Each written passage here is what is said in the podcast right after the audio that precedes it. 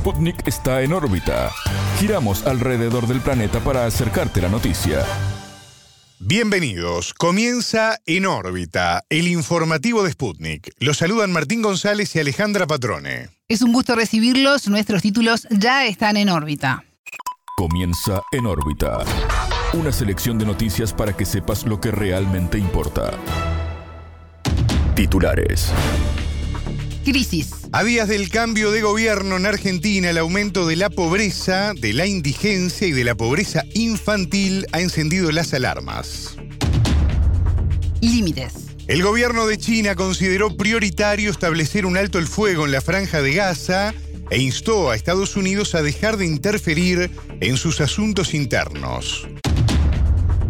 Alarma. La vicepresidenta de Colombia denunció haber sido víctima de varios intentos de involucrarla en actos de corrupción.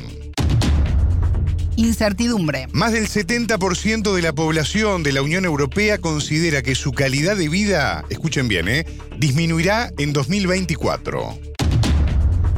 Polémico. La orden de liberar al expresidente Alberto Fujimori por parte del Tribunal Constitucional generó controversia en Perú de visita. El presidente ruso Vladimir Putin está desarrollando una intensa gira que incluye Emiratos Árabes Unidos, Arabia Saudita y en estas horas Irán. Estos fueron los titulares, vamos con el desarrollo de las noticias. El mundo gira y en órbita te trae las noticias. Noticias. Preocupante. Argentina atraviesa un momento difícil que es la sumatoria de ocho años de caída económica. Así lo expresó en entrevista con En órbita el periodista argentino Roberto Caballero. Caballero opinó que, debido a la crisis existente, buena parte de la sociedad le facturó al peronismo esta situación en las pasadas elecciones. En las últimas horas, un informe del Observatorio de la Deuda Social Argentina reveló que en el tercer trimestre del año la pobreza alcanzó al 44,7% de la población. El informe agregó que la indigencia alcanzó al 9,6%, por lo que son más de 20 millones de argentinos que no pueden acceder a las necesidades básicas. No es un momento difícil este, ¿no? Muy difícil entre otras cosas por la situación económica. Es una situación económica de ocho años de caída, si bien la mayor parte fue en el gobierno de Macri, también en el gobierno de Alberto Fernández, caída económica, caída del salario, caída del poder adquisitivo. Y creo que ha sido definitoria, para la elección ha sido definitoria la, cuestión inflacionaria, Creo que mucha de la frustración social o el enojo que se vio reflejado en el voto de Milei tiene que ver con las consecuencias de una economía inflacionaria donde es muy difícil anclar expectativas, estabilizarse, hacer negocios, pagar las cuentas. Digo, es una situación realmente muy complicada y creo que la, sociedad, o una parte de la sociedad importante, este, y en un balotaje le, le facturó al peronismo su falta de capacidad para resolver este problema. ¿no? Creo que el gobierno de Alberto Fernández sido un gobierno malo, ha sido un gobierno demasiado enfocado en las internas y creo que también Alberto Fernández ha, elegido no confrontar con, con, nadie más que con Cristina, lo cual ha sido de un patetismo político que creo que ha terminado de enojar a la sociedad argentina y bueno, las consecuencias se ven en el, en el voto. Y muy lamentable porque tenemos una, derecha empoderada, una ultraderecha empoderada en Argentina, eso también le alimenta el bolsonarismo en Brasil, cuando teníamos la oportunidad de un Lula reelegido y abrir una nueva etapa, una nueva esperanza para la región. Donde tenemos un Boric que no sabemos muy bien hacia dónde va, que tiene muchas limitaciones también. Un día gana una elección, otro día pierde una constituyente. Y en Uruguay, bueno, está la expectativa también, ¿no? De que ojalá el, Frente Amplio pueda retornar al, al gobierno y desde allí impulsar la integración regional, cosa que no, hasta ahora con la calle Pau no hemos logrado. Bueno, contundente las declaraciones de Roberto Caballero. Otro dato preocupante presentado en el informe mostró que el índice de pobreza entre los niños y adolescentes llegó al 62,9%. Las cifras que arrojó esta nueva medición reflejaron un crecimiento de los índices tomando en cuenta el mismo trimestre, Alejandra, de 2022. cuando la pobreza era de 43,1% y la indigencia había llegado al 8,1%. Sí, ya eran altas, ¿no? Pero ahora empeoró Totalmente. directamente. Partimos de, de un piso altísimo. Consultado al respecto, Caballero puso el acento en la inflación como el mayor factor generador de pobreza en el país. En la Argentina hay mucha pobreza, ha crecido desde ya, pero es consecuencia, insisto, de la, de la inflación. O sea, nuestra pobreza, no sé cómo se mide en otros países, entiendo que de manera diferente. La pobreza en la Argentina se mide por ingreso. La caída salarial genera pobres. Son pobres que tienen trabajo, por ejemplo, pero que su trabajo no le permite acceder a determinados elementos de, para vivir, digamos, ¿no? Para pagar servicios que se le hacen muy caros, etcétera, etcétera, o alquileres que están impagables. Eso es la pobreza argentina. En la Argentina prácticamente no hay desocupación. La desocupación es del 5%, que es- técnicamente es no, no desocupación, es decir, ocupación plena. Pero la inflación genera que los ingresos vayan por, por detrás de los precios y eso es una fábrica de generar pobreza según cómo se mide la pobreza en Argentina. Creo que esto va a ayudar a entender este, porque cuando uno viene acá y esta vez muchos uruguayos, por ejemplo, han tenido oportunidad de visitar Argentina, producto del tipo de cambio, y se preguntarán dónde está esa, esa pobreza en los números, ¿no? La verdad es que no. Cuando uno recorre América Latina y habla de pobreza, en general habla de otras cosas. Nosotros en las provincias tenemos a partir de actividad turística, la producción vitivinícola, bueno, la, la industria, ¿no? Por ejemplo, no sé, en Córdoba, yo, nuestra pobreza es de ingresos. El salario no alcanza. No es una pobreza de miserabilidad o de falta de acceso a las cloacas, por ejemplo, o al agua potable, ¿no? Este, es un problema de ingresos, es un problema salarial y es un problema inflacionario.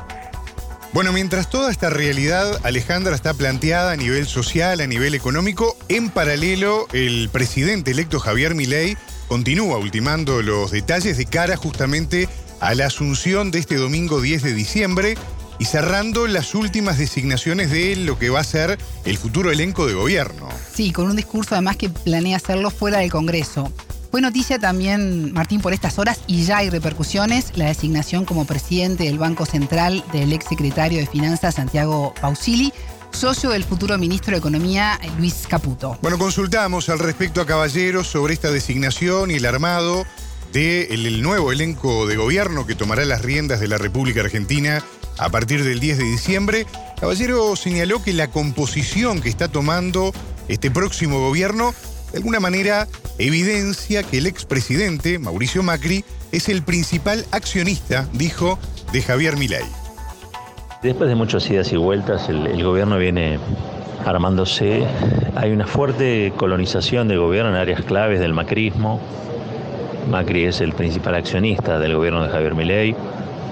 Está Patricia Burrich en seguridad, está Petri en defensa, está Caputo en economía, está Bausilis en el Banco Central. Todos esos son personajes del mundo macrista y que responden a Macri en su rol de liderazgo. Públicamente Macri trata de tomar distancia y decir que este es el gobierno de Milei, que es a título personal, pero hay un acuerdo que fue el acuerdo que se conoció como el Pacto Acasuso, en el que claramente Macri le dio el 25% de los votos que le sirvieron a, a Milei para llegar al 55. A Milei, los votos puros de Milei son el 30% del electorado, Macri le aportó un 25% de votos más que son los del balotaje.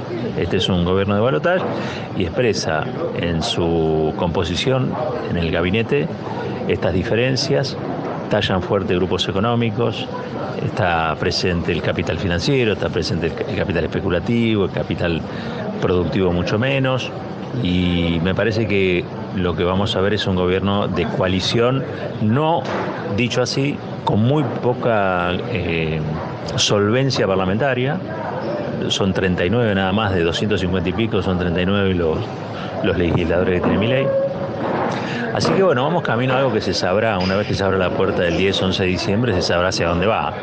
Por ahora hay muchas dudas, algunos dicen que hay cierta provisoriedad, pero lo cierto es que no hay provisoriedad, hay un, un trabajo ya elaborado que va a ser el, la base de una ley ómnibus que copia un poco la, la ley de urgente consideración, ¿no? la LUC uruguaya, que bueno, en una cantidad de artículos imposibles mete algunos que son esenciales para la tarea de gobierno y coaliga parlamentariamente a gente que si no, no estarían ni siquiera sentados en una mesa. Creo que eso es lo que vamos a ver.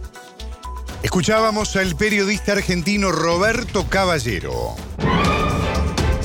Puntos claros. El gobierno de China consideró prioritario establecer un alto el fuego en la franja de Gaza. El ministro de Exteriores chino, Wang Yi, dejó en claro la posición del gigante asiático durante una conversación con el secretario de Estado de Estados Unidos, Anthony Blinken. Wang y Blinken intercambiaron opiniones sobre el conflicto y acordaron mantenerse en contacto sobre la situación en Oriente Medio.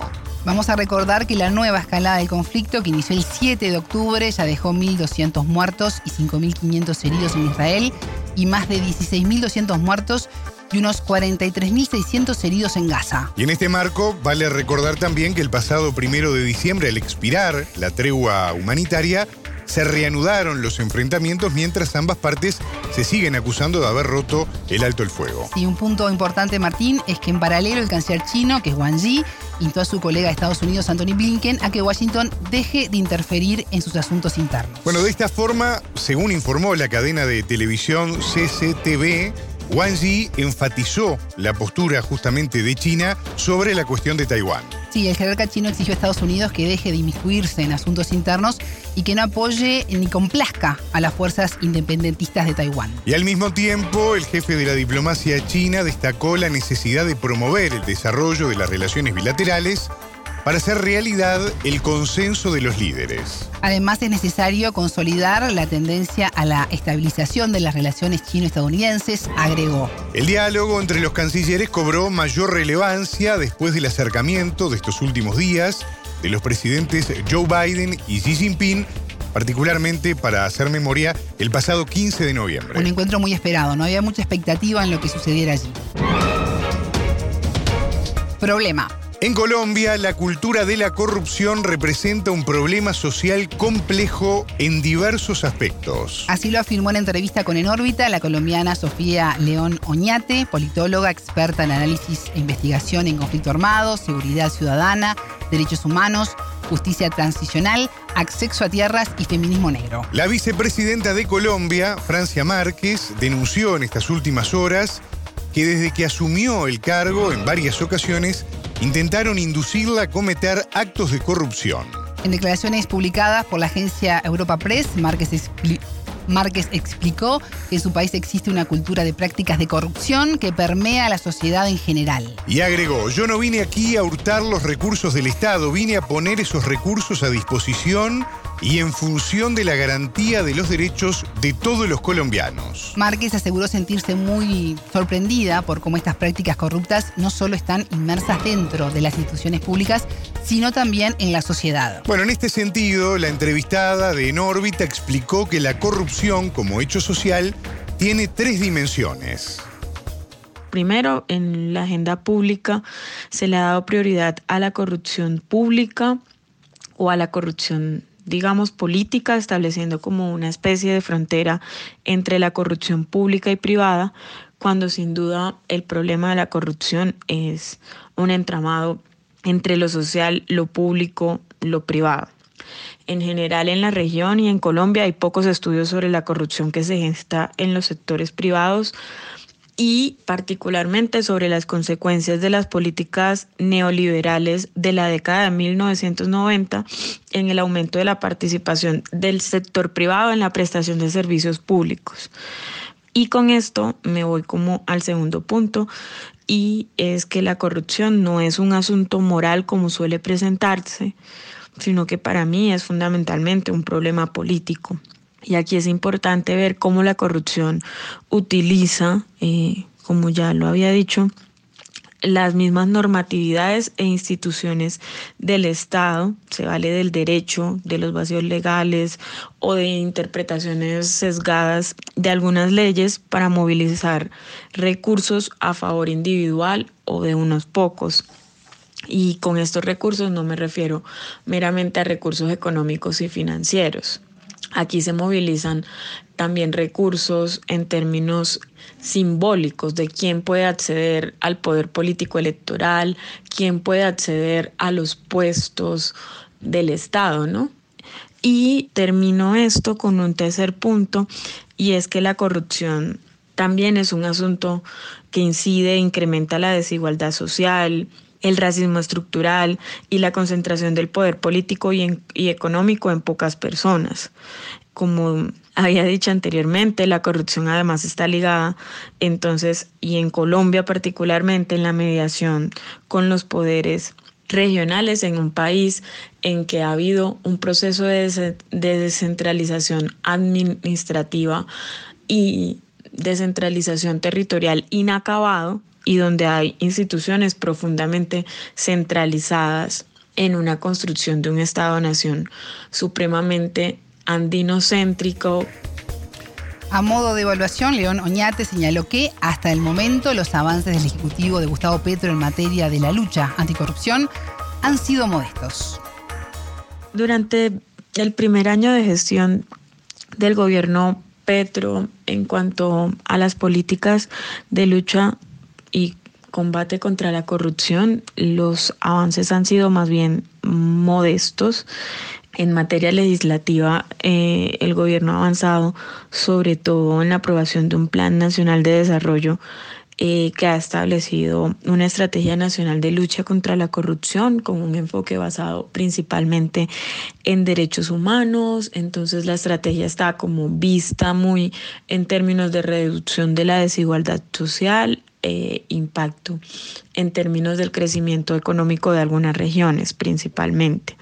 También en este mismo plan de desarrollo se ha buscado ampliar iniciativas anticorrupción eh, a nivel territorial con presupuesto asignado, lo cual es un avance porque en general en materia legislativa se contemplan medidas que generalmente no vienen con un presupuesto asignado. Y también eh, se ha avanzado sobre todo en el sector ambiente y defensa en medidas para aumentar temas de rendición de cuenta y transparencia.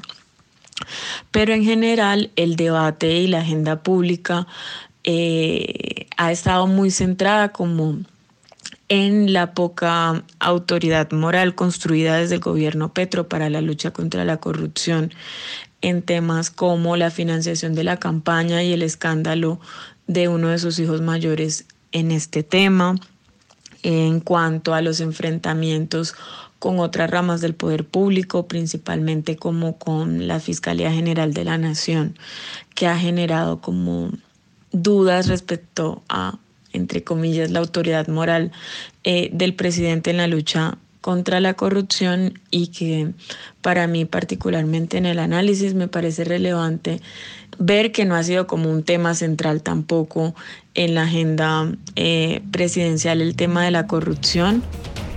Bueno Alejandra, y en otro tramo de esta entrevista muy interesante que estamos escuchando, la analista colombiana se refirió a la figura de la vicepresidenta Francia Márquez y a cuánto le ha pesado ser mujer afro y formar parte de una coalición de izquierda allí en Colombia. Sí, destacó además que la llegada al poder de Márquez es uno de los hechos más importantes en cuanto a la consolidación de la democracia representativa.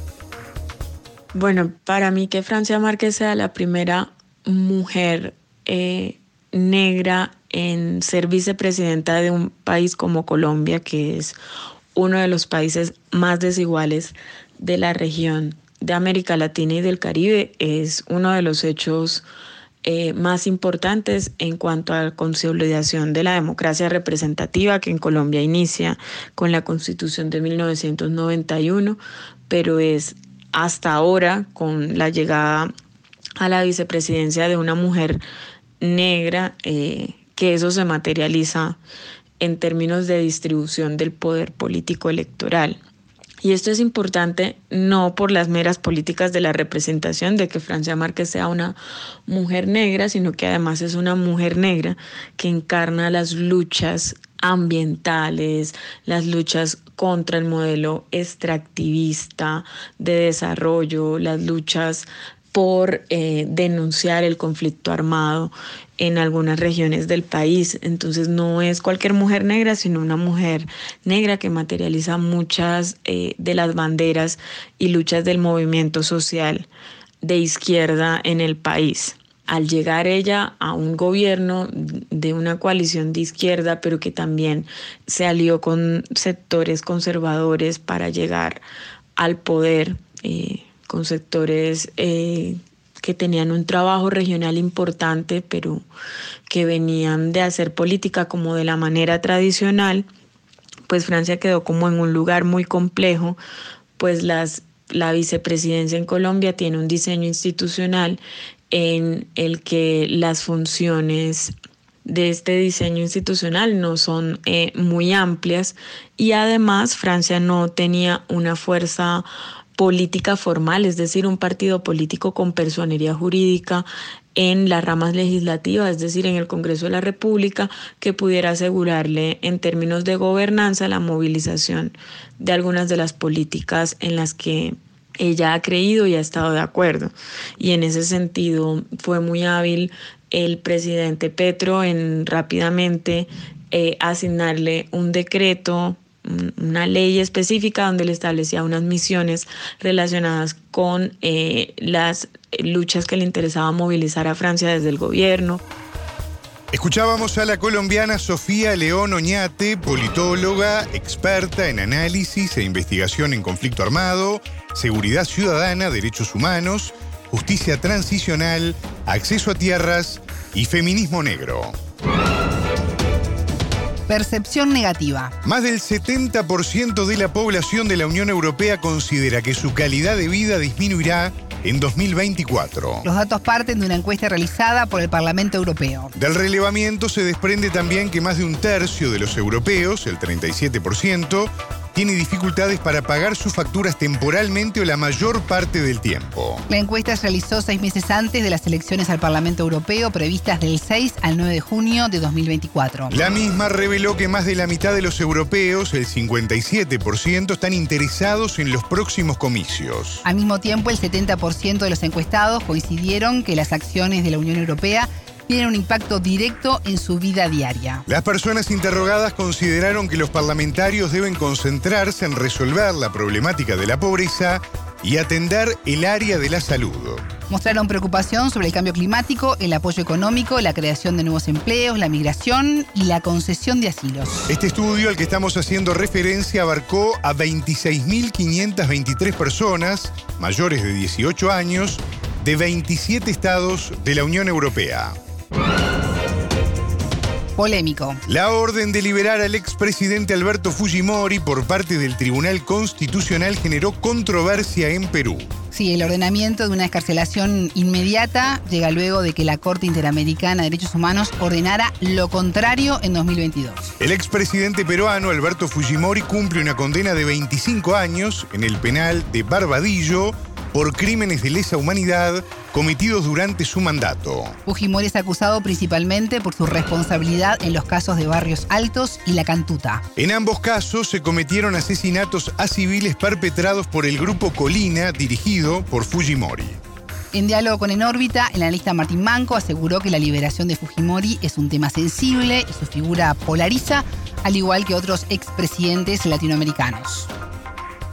Fujimori para Perú es lo que Pinochet para Chile, ¿no? Ese es el tema, ¿no? Hay un grupo que está a favor de su salida y otro grupo que no está a favor de su salida.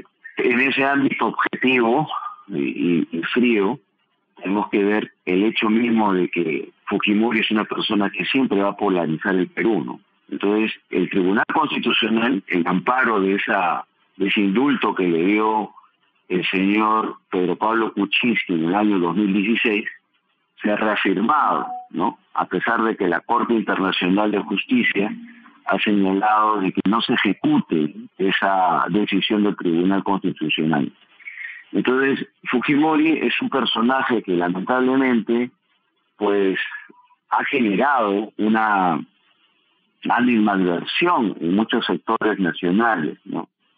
Pero también es al mismo tiempo, si hablamos en términos ajedrecísticos, viene a ser una torre, ¿no? Una torre en la cual, si bien es cierto, se mueve en, ciertas situaciones necesarias para este gobierno, pues es útil, ¿no? Para este gobierno, es quizás mover esa torre, porque de una u otra forma distrae a la población. Entonces, yo creo que el momento que ha salido es un momento manejado psicosocialmente. Para el experto, el gobierno se encuentra en medio de una encrucijada o aplica su soberanía o cumple con los compromisos internacionales. Y se generan dos cosas, ¿no? Al margen de que sea la persona, se genera un precedente vinculante que podría en futuras situaciones las decisiones del Tribunal Constitucional no ser ejecutables. Y eso también podría generar de desconfianza también en el Tribunal Constitucional. O sea, por otro lado, confianza, por otro lado, desconfianza en el Tribunal Constitucional. El Tribunal Constitucional dio su sentencia y tiene que ser acatada. Hay una Corte Internacional que dice, no lo ejecuten. Entonces, el Estado peruano, ¿qué tiene que hacer? Lo que tiene que hacer o, aplica su soberanía o se somete a lo que firmó con la Corte Internacional de Justicia. Entonces, la idea, la tendencia es que no se libere a Fujimori en acatamiento de la Corte Internacional, aunque es un fuero supranacional. Pero también Fujimori es un tema que va a distraer mucho, va a traer mucha polémica y eso también le interesa políticamente a la presidenta. Como te digo, la situación de la presidenta no está muy bien, dado las acusaciones, denuncias, inestabilidad económica, eh, los sectores, como por ejemplo la minería, ha habido un problema con la minería. Entonces, todas estas situaciones podrían acarrearle a ella un, una, un, un declive más allá, aparte que en las mismas encuestas está baja. La situación en torno al expresidente podría beneficiar al gobierno de Boluarte para direccionar el foco de atención debido a la gran desaprobación que mantiene. A su vez, de no acatar la resolución internacional, el Perú atravesaría inconvenientes con el organismo internacional. A Fujimori se le condenó por delitos de lesa humanidad. Entonces, este, obviamente, el Perú estaría en el ojo de la tormenta. ¿no? y la señora Boluarte también estaría en el ojo de la tormenta al nivel de países que no respetan pues los derechos humanos. Entonces sería una situación bastante delicada. Se acata, por eso te decía, se, hacia, se va a acatar lo que dice el fuero constitucional nacional o se va a acatar lo que dice el fuero internacional. Entonces, eh, pero al final de cuentas, sea lo que sea, que sea esa incertidumbre de su salida o no, está el tema de que ya esto genera polémica, ya generó un distractor acá en la nacional y obviamente va a ser aprovechado muy bien por la señora Dina Boluarte para seguir manteniéndose en el poder y tratar de que las cosas que se estén investigando, bueno, pasen a un segundo plano y obviamente toda la prensa se enfoque en la salida o no del señor Alberto Fujimori. Porque Carlos o Fujimori es un personaje que, aunque esté preso, trae polémica en el país, ¿no? Escuchábamos a Martín Manco, abogado y analista político peruano. Lazos. El presidente ruso Vladimir Putin visitó Emiratos Árabes Unidos y Arabia Saudita con una agenda centrada en el desarrollo de las relaciones bilaterales. Durante sus visitas también estuvieron contemplados los temas referentes a la cooperación energética y la resolución de conflictos en Oriente Medio. En Abu Dhabi, Putin mantuvo una reunión con el presidente emiratí Mohammed bin Zayed, quien lo recibió en el Palacio Oficial. En Arabia Saudita mantuvo un encuentro con el príncipe heredero Mohammed bin Salman. El viaje del mandatario tuvo lugar en medio del enfrentamiento entre Israel y Hamas, la caída de los precios de petróleo y el conflicto en Ucrania. Arabia Saudita y Emiratos Árabes Unidos fueron aceptados en el grupo BRICS, que también integra Rusia, en agosto pasado. La agenda internacional de Putin continúa este 7 de diciembre en Irán, donde se va a reunir con su homólogo Ibrahim Raisi. El Kremlin detalló que el encuentro servirá para examinar varias cuestiones claves de la cooperación bilateral, incluidos los proyectos en los sectores transporte y energético. Vale la pena recordar que el pasado 5 de diciembre la agencia TASIM anunció que Raisi va a viajar a Moscú junto con una delegación oficial y también representantes de la comunidad empresarial. Hasta aquí en órbita. Pueden escucharnos todos los días en vivo a las 18 horas de México, 21 de Montevideo y a las 0 GMT por sputniknews.lat. En órbita.